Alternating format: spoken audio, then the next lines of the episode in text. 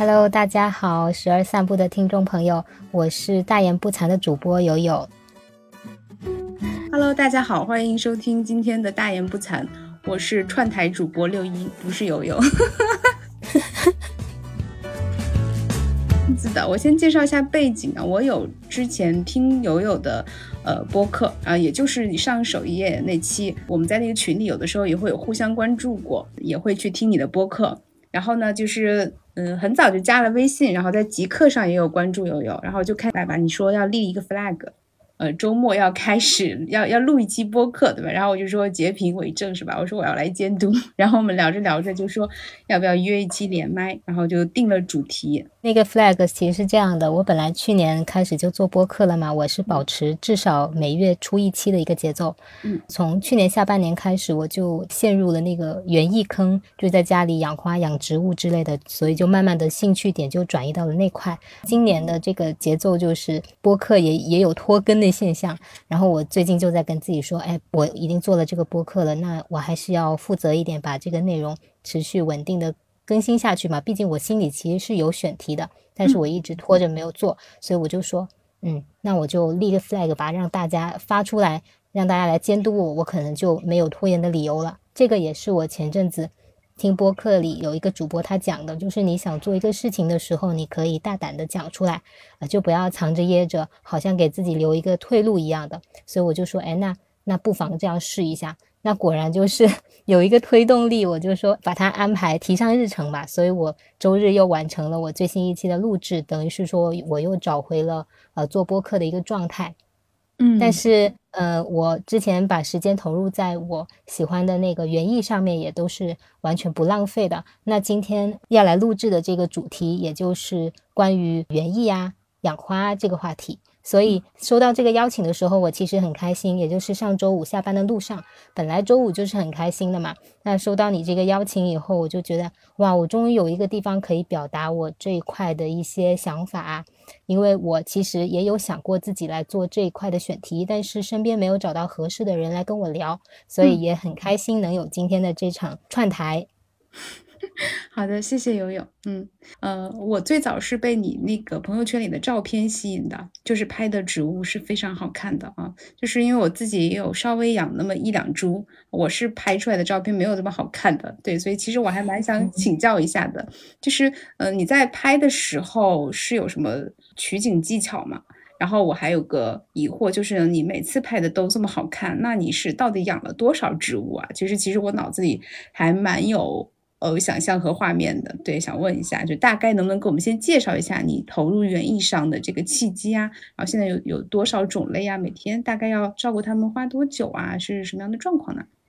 这样，我我先说一下，就是怎么进入这个坑的哈，还有我现在怎么照顾他们。其实这个领域真的是给了我很多第一次的体验。呃，一个偶然的契机是我去年在逛淘宝的时候，我就看到首页有一个直播间，它是四川的一家应该比较知名的一个园艺品牌，他们在做那种在基地的现场直播，就是他会带领那个消费者去看他们现在有什么花，然后给他们做介绍。我当时就是一个机缘巧合点进去看了，结果一下子就被吸引住了。就那个主播小哥，他很淳朴，然后风尘仆仆的，呃，晒的脸很黑，然后一边一边走路一边给大家介绍说，嗯，马上就要回到直播间了，大家不要急，我等会给大家看几个好东西之类的。就这样慢慢的就被吸引进去了。啊，那那是我第一次进淘宝直播间哈，第一次看购物的方面的直播，当天晚上就下下单了月季还有绣球。就是好像有一种魔力，呃，我本来以以前也是挺喜欢花的，会买一些鲜切花，但是我第一次去尝试说购买盆栽类的植物，所以就从那里开始，就是算是我踏入了这个坑的一个第一步吧。然后慢慢的就是习惯了看这个呃直播间的过程，就是。好像你听他讲，就好像你马上就能拥有这么多好看的植物，然后他也会给你介绍他们有多么有生命力啊，之后会长成什么样子啊，所以你就很有憧憬。所以我就慢慢的习惯了去，除了这家店铺以外，我还看到了另外做热带植物的一家店，然后他们又有相应的那个微信群，进了群以后，大家就会有。非常多的一些交流啊，所以我就慢慢的就更进一步的去了解到哪些植物是适合广东的，因为大家都会讨论区域嘛，所以就慢慢的这样一步步的去越买越多，越越来越热络的去在网上交流这些东西，所以这就是我进入这个坑的一个契机吧。然后慢慢的，现在我也没有数，应该还是买了挺多的，有一些可能就已经呃驾鹤西去了哈。然后因为我的环境其实并不是很宽敞，呃，我住在一个老小区，然后我的阳台其实只有两平左右。地上还放了洗衣机，然后我的植物就等于是说只放了一个 L 型的一个窗台，包括因为老小区它有一些栏杆，我就会在上面挂一些东西，就是尽所有的呃空间去利用，放越来越多的植物。我的阳台是属于在北阳台，它阳光其实有时候不是很好。然后我又住在顶楼，所以我就今年又大胆的尝试，就是征用了公用的天台，在楼上搭了那个遮阳网啊之类的。然后因为有了这个更多的一个空间以后，我就卖买的更疯狂了，等于说是又又多了很多新的尝试吧。然后现在的每天的一个照顾的路径，就是下了班以后，我要先去阳台看一下有哪些是需要浇水呀，或者有没有虫子啊。然后到楼顶上也要去巡视一番，因为是楼梯嘛，所以其实还是一个挺大的一个体力活，我要可能要跑个两三趟。去浇水啊，去喷药，但因为我现在还处于一个还算比较热爱的一个状态，所以就是乐此不疲，并不会觉得说麻烦。嗯，那大致的一个我的呃入坑的经历，还有我现在大致的一个每天怎么去照顾它的一个路线就是这样子。那前面你还提到说我在朋友圈会诶发一些植物的照片，拍的很好看嘛，其实 也没有什么技巧，就是用一个单反。光圈调大一点，因为我地方本来就不大，所以它背景其实是不是很好看的。但是我只要光圈一大，我就可以有特写，就前面前实后虚的这种呃这种技巧吧，就突出这个植物。再加上光线好的时候，其实也不需要我做什么后期，因为植物本身就已经就很有生命力了，所以可能是充满爱的一个视角去拍的话，它出来的照片就是嗯。就是有温度的吧，我我感觉，因为我其实并没有去费劲去做这个设计啊，或怎么样，但是拍出来的东西我自己喜欢，别人也觉得说好看，那我觉得这是一件很开心的事情。嗯，这一点还特别有。有共鸣，是我有一次在那个小红书上刷到很多博主去教你怎么拍植物，然后他有一个技巧，就是你蹲下来去拍，比你站在高高的地方去俯拍会有很会有很多额外的惊喜。其实我当时还蛮触动的，然后我就去尝试的时候，去拍的是我妈妈的菜园，然后我当时受到的震撼是我好像之前过于骄傲吧，或者是高傲，对，就是居高临下，点这样感觉，就是我真的蹲下来那个视角，再去重新去看到它的时候。就那种仰视的去看着那颗生菜的时候，会发现它真的比我想象中的可能要更强韧、更有生命力。那刚才悠悠有分享，你刚开始就种的是月季跟绣球，这两个是很好养的花吗？嗯，也不算。嗯嗯，而且大家口中说好养的某一种花，或者是说特别适合新手的，嗯，可能到了另一个人手上，它就不一定是这样了。我我会感觉。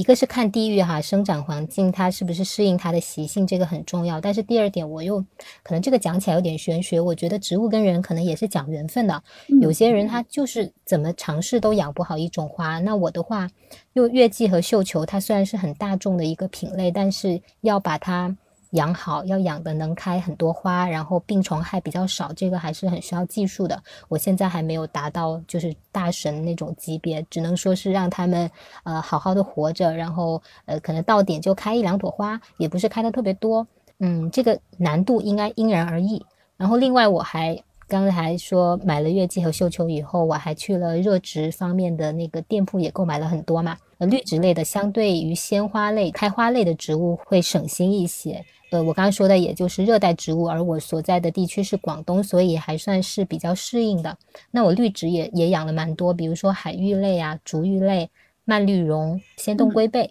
还有秋海棠这种。大家如果有相应的一些种植的经历的话，应该都不陌生。所以它里面又有很多的那种种类哈，我就不一一列举了。然后另外的话就是有一些草花。草花的话，它一般都是一年生的，也就是说，它今年开完，它结了种子以后就结束了。那比如说那个角堇类啊、龙面花啊这种，那它开的时候很好看，但是它不会陪你太久。那这种的话也是有的。还有就是球根类的，比如说郁金香啊、呃水仙花，这个我也在去年天冷的时候试过哈，但不是很成功。那可能二十个球就出了三三株花，而且它开一个星期就结束了。嗯，这样子。另外，那最近我的新宠就是有一些耐热的植物，因为广东天气很热嘛，所以我我关注的点就是它们耐不耐热。跟风买了美女樱，但是在我家状态不是很好。另外的话就是呃紫斑的风铃草，这个还是挺好的，因为它长得很快，而且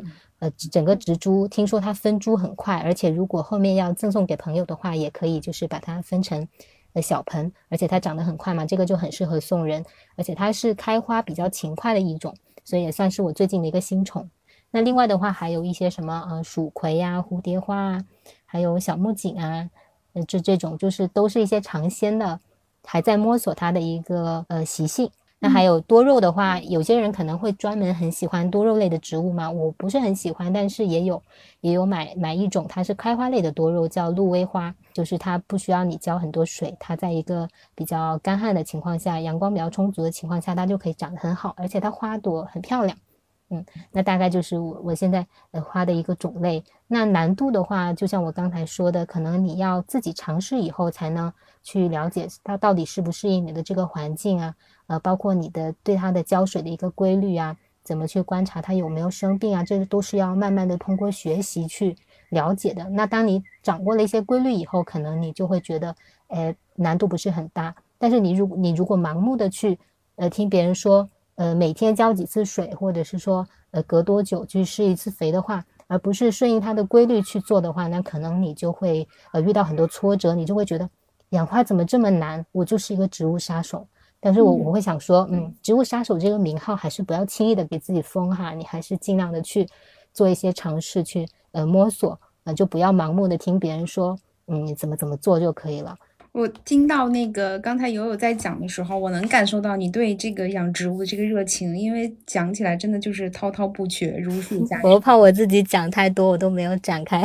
嗯，我能感受到，就是有一种哎，真的就是，嗯，你你你你只要问我，我感兴趣的，我想过的，我我都可以回答。对，然后特别想分享那种状态。嗯，我其实自己刚才有有有听到有有一块，其实我也在对照我自己养过的一些植物，然后。嗯，你有提就是不要给自己轻易加这个植物杀手的名号，但我我发现我经常把植物养死，然后我有养动物，我养猫，我会对比两个区别。为什么？就是我会养植物养不好，是因为植物它需要我去主动提醒，呃，主动去挂念它，主动想起它，去照顾它，查看。我好像是需要对方给我更多的互动或者是提醒，我才能够想起来，哎，这个时候是不是要给它照顾，要给它喂食啊？像就是添水，或者是这个去毛呀、撸撸呀这样子的。但植物的话不会的，基本上我想起来的时候，就是它已经 快不行了。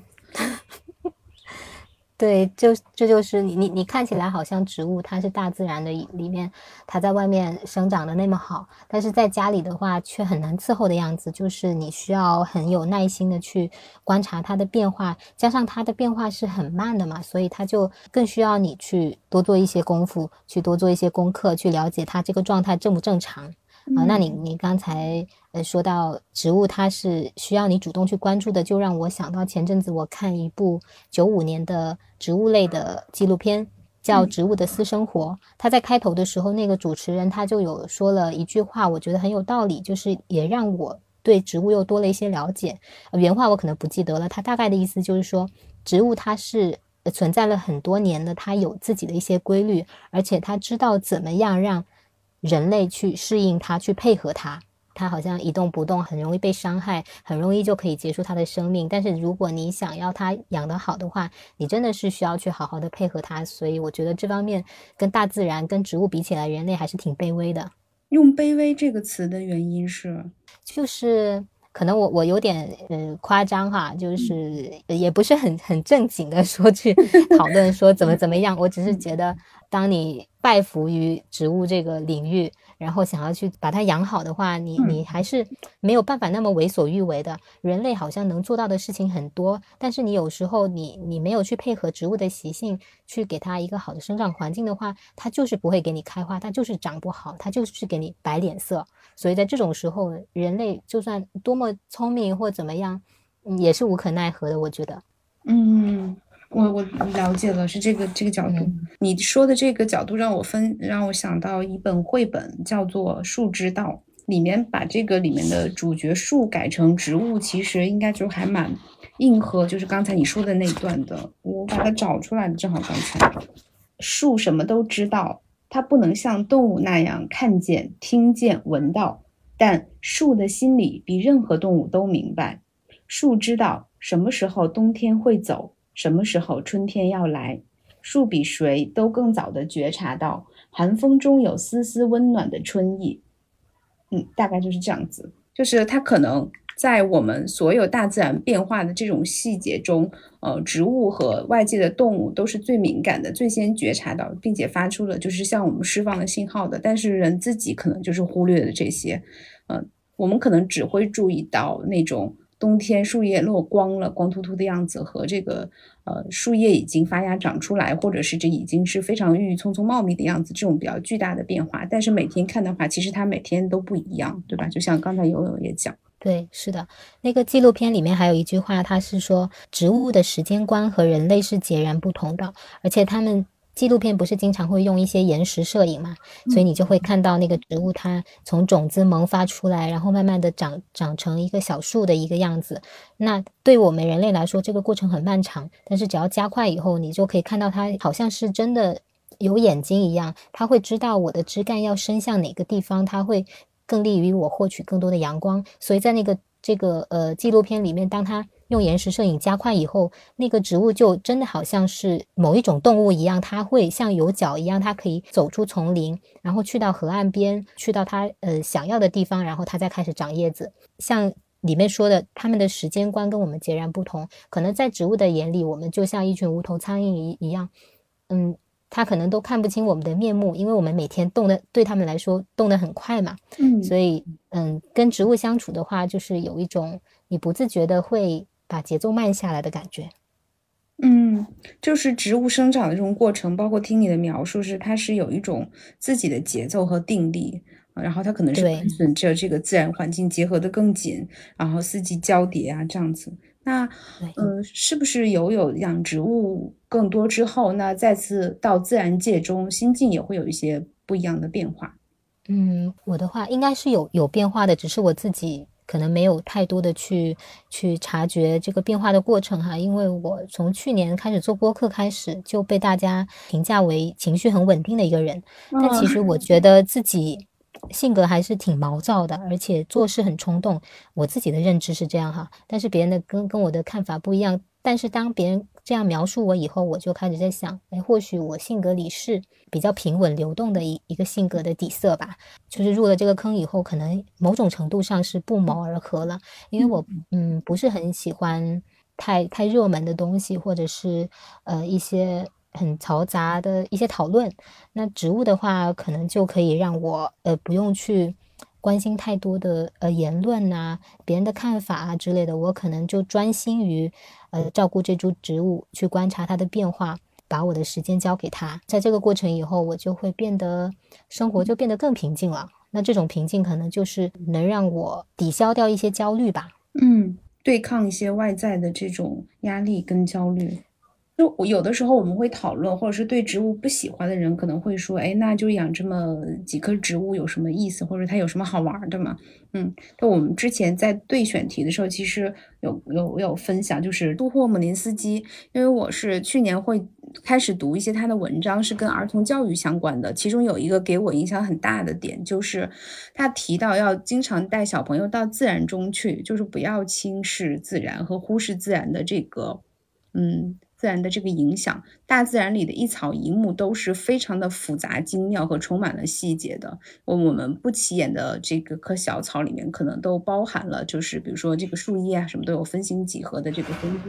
那这个植物系统，它的它是生态系统里面的一环，其实它比我们想象的要复杂的多。反而是很多时候我们把它符号化、概念化了之后，失去了跟具体事物之间的链接。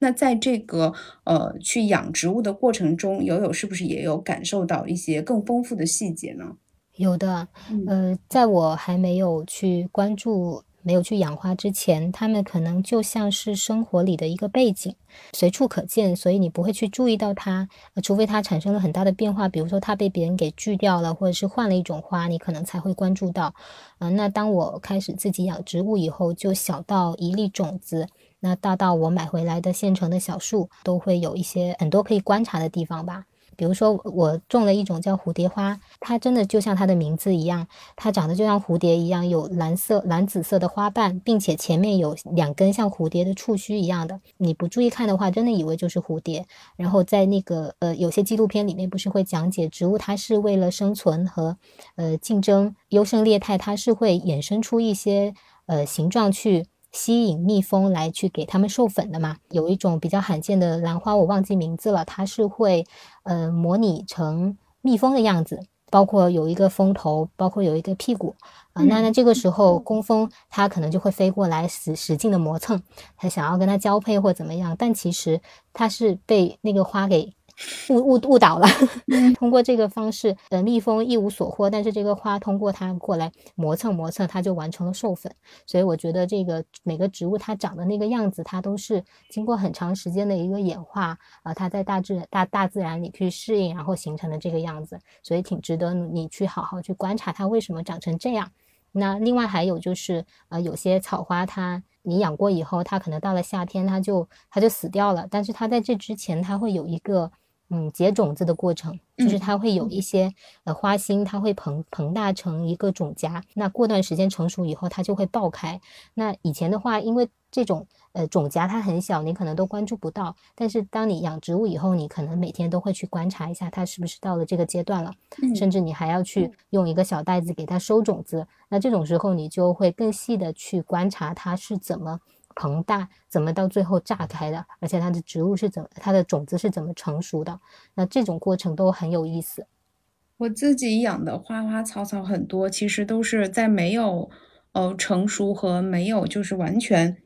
嗯，就是就是它其实都不知道怎么消失的。就是有一天我想到的时候，它可能就已经我养过薄荷，等我发现。去给它浇水一星期之后，它长满了黑色的虫子，我不知道为什么。然后，嗯，我养的琴叶榕，然后也有按照说明去给它浇水，已经是比较上心的，但还是就两年之后，它真的死在了家里面。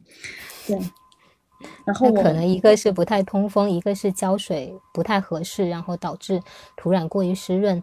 的时候，像薄荷长满了小黑虫，应该就是一种叫小黑飞的虫子，它它就会啃食那个植物，呃根茎或者是叶片，那慢慢的它就失去了很多呼吸的功能，它就死掉了。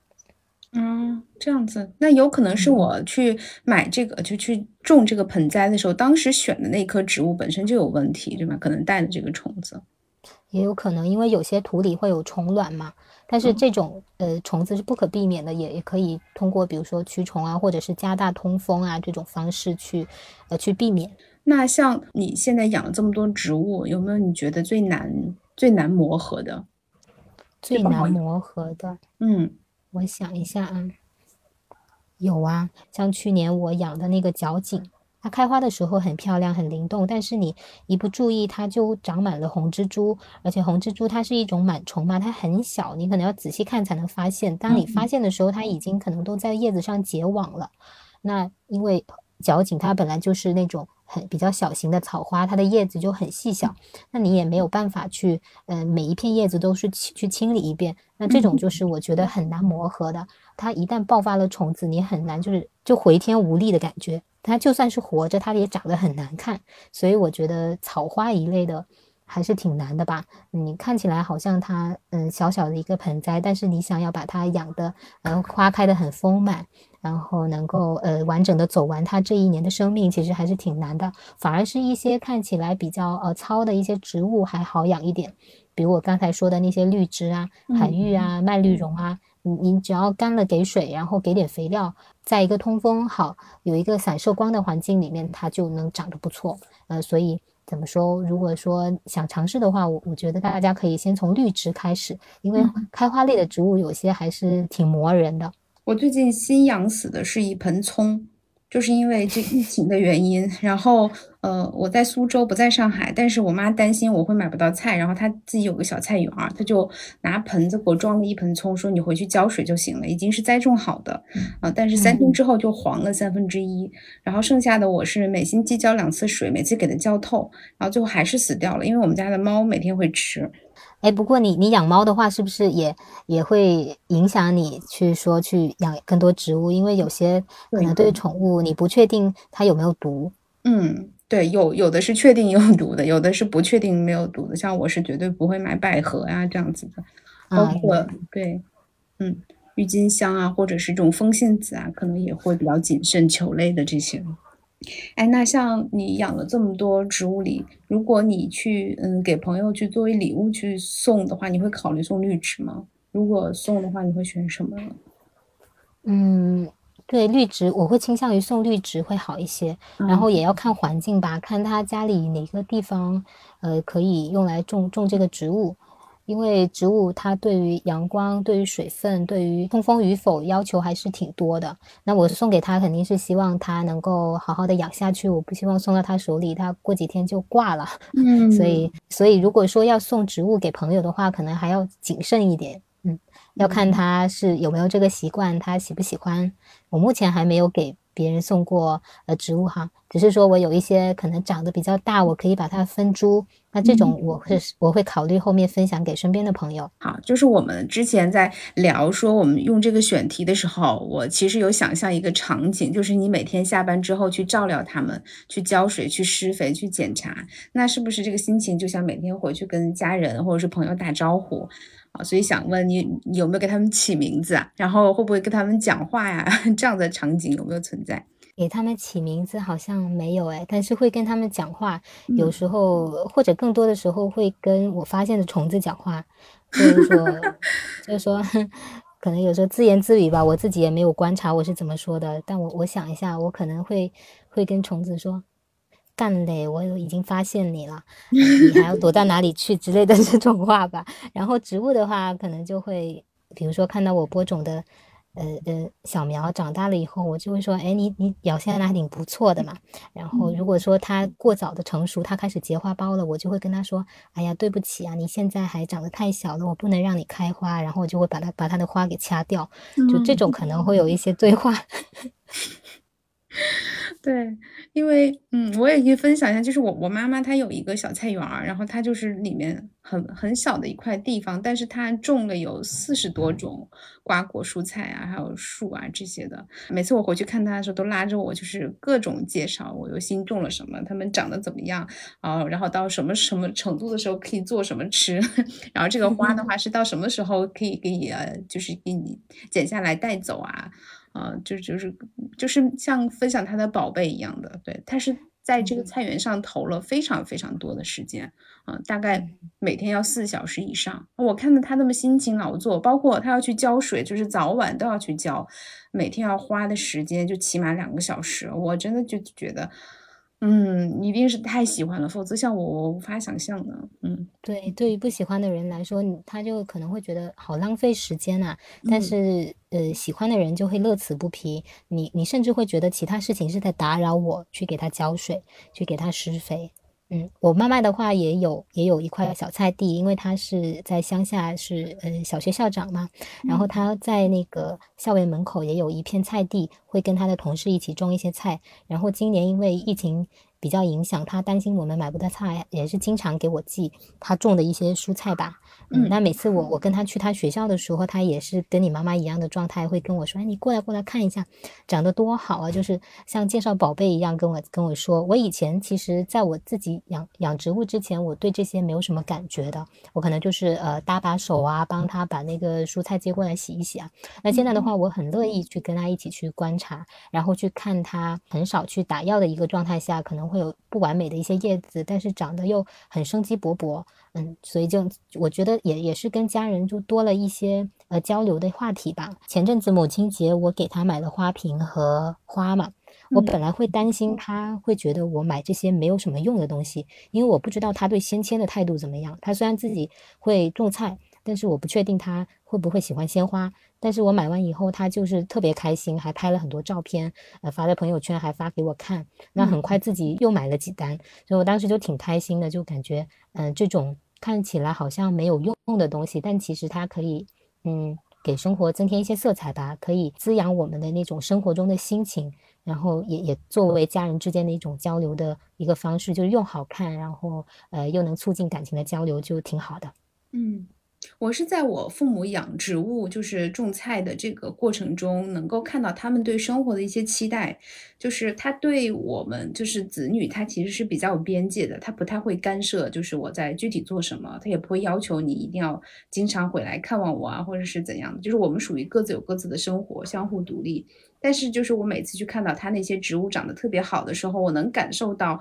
呃，父母最近身体状态还不错，然后心态应该也不错。所以才有心力去把这个小菜园或者小花园打扫的就打理的这么好。我有一种看到他们生命力继续蓬勃的这种状态，所以我也是特别开心的。嗯，它好好的生长的话，你都可以慢慢的看到它的变化，就好像，嗯，下一个季节会怎么样，到了冬天会怎么样，明年你可能它会长大一个呃翻倍的一个尺寸，所以就是让生活还挺有盼头的吧。啊，而且你投入在这个时间里面，你一个心态会变好，我觉得对身心也是很有益的。它会给你带来一些明确的、确定性的这个结果，就只要你投入的是他需要的，那他一定会给你带来你想要的。对，这个可能对于他们来说也是一种确定性。对。对，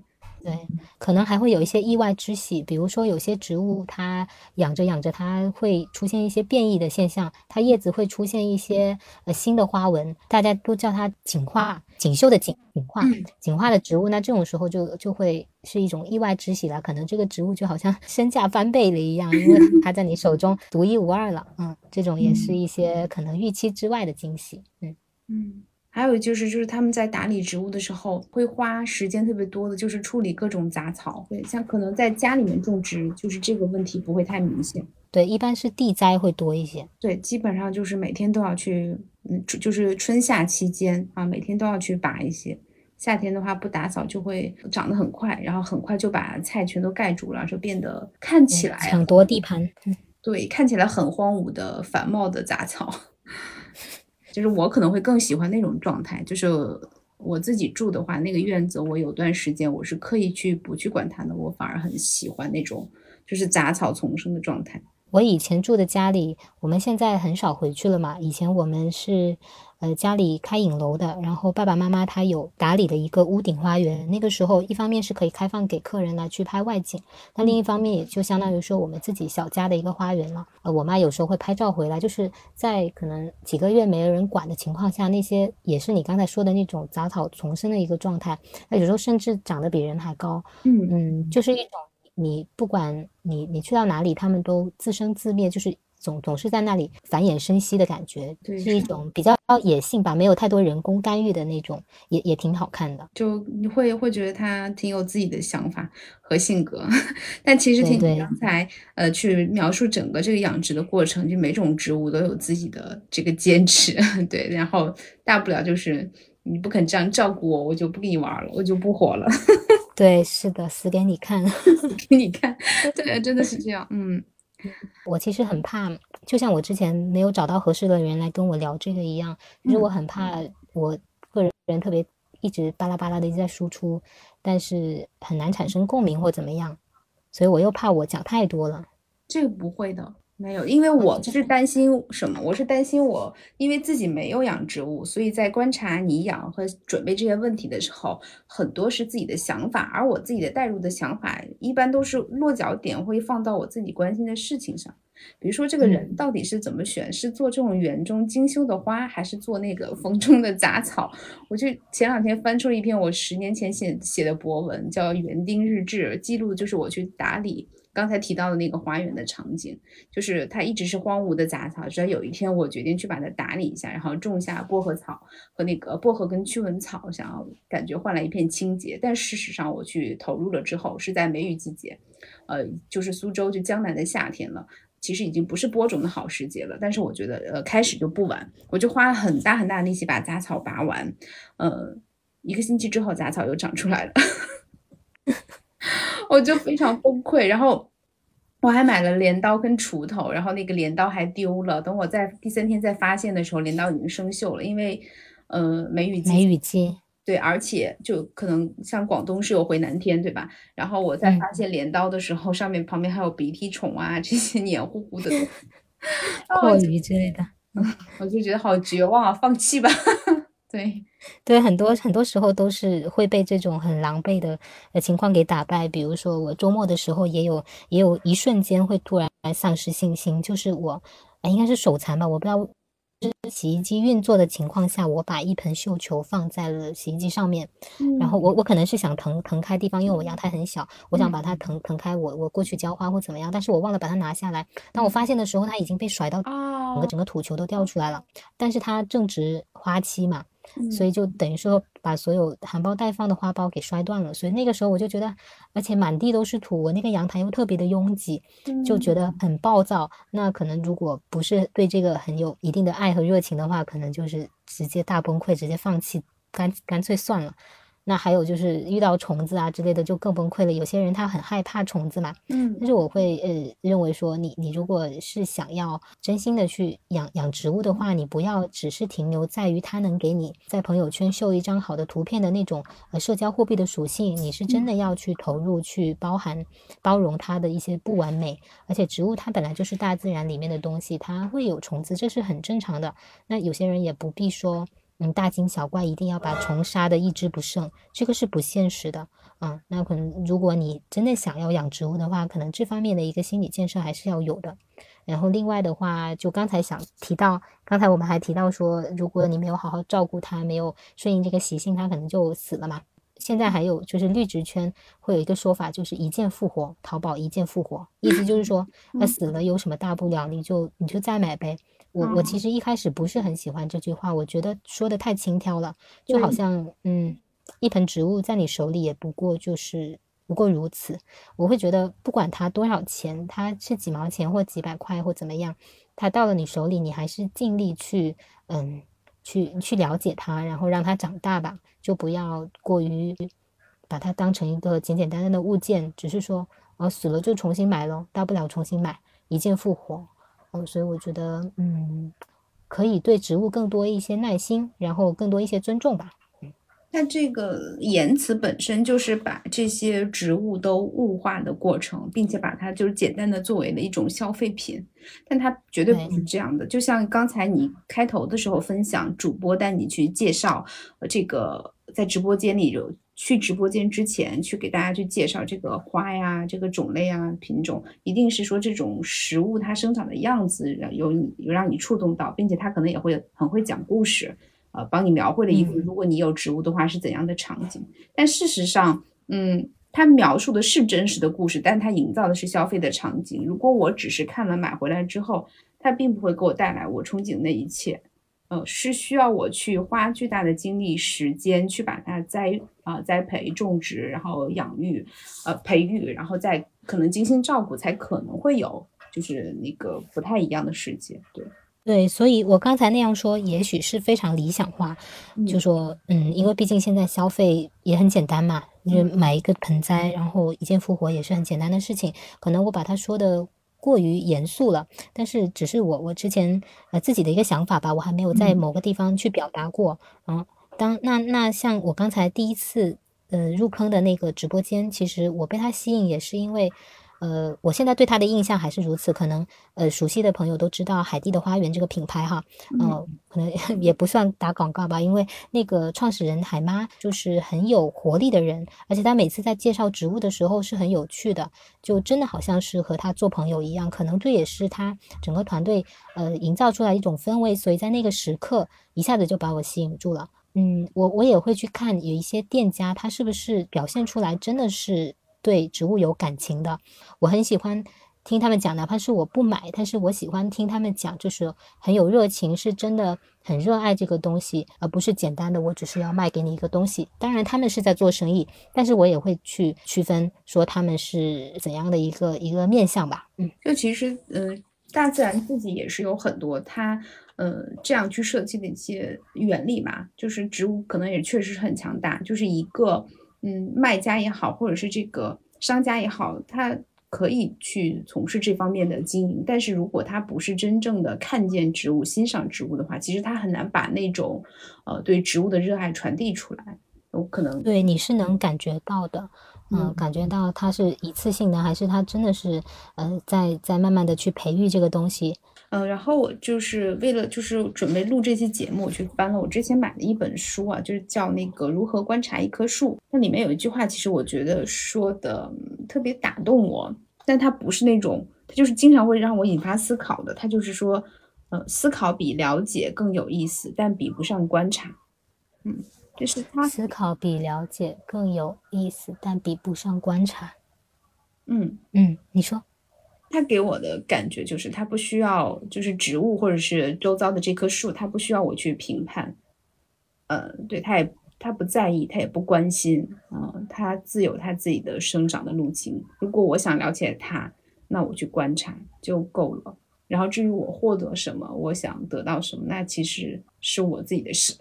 嗯，植物它总是在那里嘛，它甚至有些存在的比人类还要久。它一个种子从飘落到发芽的过程，它会演化出比飞机的机翼还要精妙的一些结构，所以这里面有很多就人类可能都还没有办法企及和了解的地方。但是如果你能去参与到其中，去观察它的某一段生长，我觉得也是挺有意义的，会让你更接近生命。嗯。让我想到，比如说不同的植物，它传播的方式也不一样。像那个辣椒的话，它很多时候是靠小鸟去传播它的种子，然后小鸟自己是没有这个呃味觉系统的，它去吃了辣椒之后，然后它带到其他的地方，通过它的粪便排泄出来，那可能它就在其他地方生根发芽了。就大自然的环环。每一环其实都是有相互关联的设计的。你说到这个，又让我想到一个，我再插一个可爱的植物哈，也是在也是在纪录片里面看到的。它是一种自己本身没有，应该是没有根的，但是它是寄生在树上面。它也是通过长出一种果实，然后鸟儿去吃了以后，把它通过粪便拉出来。但是它那个落地没有办法自己生根，它要寄生在树的上面，所以它就把自己。的果实演化成黏糊糊的，那个小鸟在排粪便的时候，它没有办法很顺利的把它排出来，它就会在树枝上蹭一蹭，那这样就达到了一个目的，就是那个种子就又挂在了树上，它又可以寄生在树上了。所以像这种都是很有趣的，是的，都是一些特别有趣的细节，而我们不去了解的话，其实都没有机会去观察到这一些。虽然它可能对于你的呃课业，对于你的工作没有什么太多的帮助，但是我觉得对于你个人，嗯，这一段生命历程来说，是多了一些很丰富的东西。嗯，那如果是呃放到我们结尾的话，其实我有一段话也是蛮想分享给友友或者是给嗯听众，也是摘自于就是如何呃怎样观察一棵树，它里面嗯讲到美国白。这个树，这个是白丽还是白乐？就是一个木字旁，一个快乐的乐。我也不知道叫什么哎，查一下。好的，或者是这样的，我就直接说这句话。嗯，它里面是嗯这么讲，他说：直接仰望一棵树和从旁观察是截然不同的，改变的不仅是你的角度，还有你看到的结果。以平躺的姿势观察，就像跪在地上祈祷一样谦卑。就是它也是回应了我们最早分享的那个角度，就是去拍那颗生菜，呃，换了一个角度去看它，看到的就是不一样的生菜了。对你跟它同样的一个土地上的一个持平的角度去看的话，会更有意思，可以发现更多。嗯，那对于今天的分享，悠悠还有没有要补充的？我没有哎，我不知道我讲的好不好。刚才一讲就激动，然后现在脸也红红的，我不知道我讲的好不好哈。不知道大家如果没有没有养植物，会不会听得一头雾水？但是我觉得我喜欢植物的心情是表达出来了。嗯，我觉得一定是嗯。我们这期内容本身就是吸引着对他感兴趣的人。如果他感兴趣，如如果您感兴趣，并且听到了现在，那我们也感谢你花的时间，也希望我们能够给你带来愉快的体验。嗯，就像刚才游泳游泳说的，真正感兴趣才能愿意投入时间。然后我我可能会回想我自己在植物上没有，但是我对于自己的这个呃动物或者是猫啊 这些的，我可能就。耐心会更多，比如说它会把我的葱全都吃掉，但是我不生气。它吃了之后，它是把它当猫草，然后它是为了吐毛，每次就是换季的时候会吐的家里这一滩那一滩的，我也我也不生气，我就会接受它，然后帮它擦掉，然后告诉它下次不要吐在地毯地毯上这样子。对对对呀，就是我可能对宠物就没有办法这么耐心，所以这就是大家呃找到自己喜欢的那个领域，然后呃敝帚自珍也好，如数家珍也好，多好都要这种心情是很珍贵的。嗯嗯，对，希望你也有这样的心情。然后感谢大家的收听，感谢友友今天我们一起做这档节目。嗯嗯，好嘞，谢谢邀请。那时而散步的听众朋友就先到这里啦。嗯，好，那大言不惭的听众朋友，我们拜拜啦，拜拜，好的，晚安，晚安。